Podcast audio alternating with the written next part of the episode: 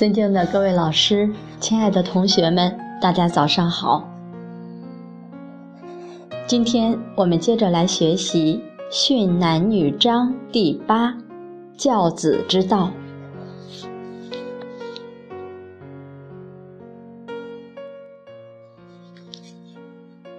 昨天我们分享到，彭鹤珍他的妻子陈氏是如何来教导儿子的。在这里，钟博士又说道：“非常的感恩我母亲，她也是深明大义。我虽然是独子，也赡养五位老人。这五位老人是我的爷爷奶奶。”还有我母亲、我父亲。我母我的父母早年离异，父亲另娶了一个太太，所以这五位老人我有义务赡养他们。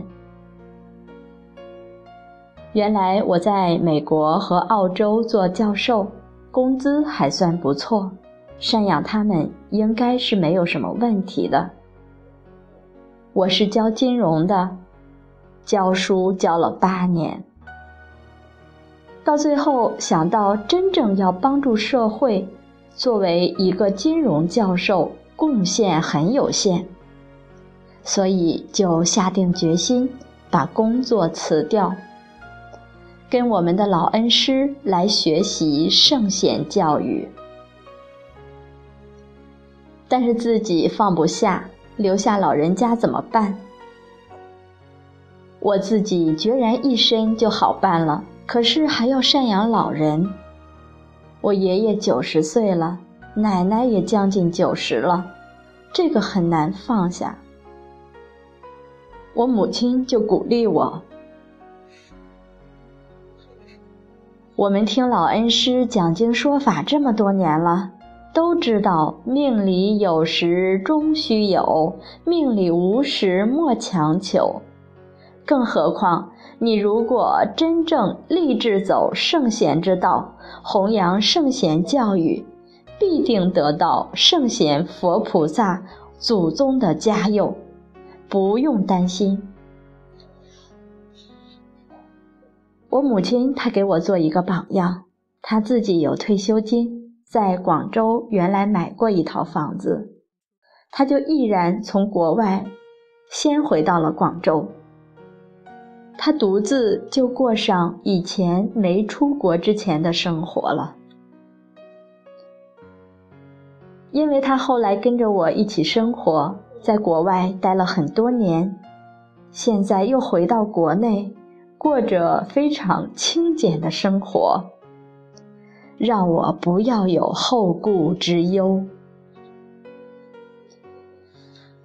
看到训诲之权实专于母，看到这句话，以及明朝陈氏重德轻才，我们也非常的感慨。真正有好的母亲，才能够有优秀的儿女。我之所以能够顺利的走上圣贤教育之路，那真的是靠母亲的支持、鼓励和他们能够断然放得下。你想想，就这么一个独子，好不容易培养了三十年，成才了，现在赚钱了，能够赡养他们了。现在要放下，让儿子走圣贤教育之路，这是何等的不失精神！母亲鼓励我说：“能孝养父母那是小孝，能够为天下人民全心全意的服务，这是大孝。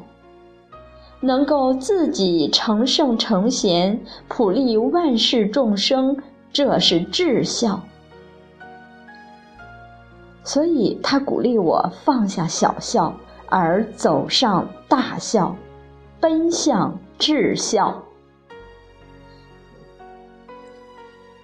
我们之所以这么幸运，有这样的殊胜的因缘，跟着老恩师学习，母亲实在是第一功德，而这个训诲之权是在母亲。训诲最重要的是身教，自己先放下，那才能够帮助孩子成就他的德行。我母亲于二零零六年九月二十七日带我去拜会恩师，请恩师收留我做一个弟子来学法。他写了一篇送子拜师文，我想在此跟大家分享一下，作为训诲之权始专于母的一个诠释。具体我们明天再来把这个送子拜师文一一的和大家分享。今天就播放到这里，感恩大家耐心聆听。明天再会。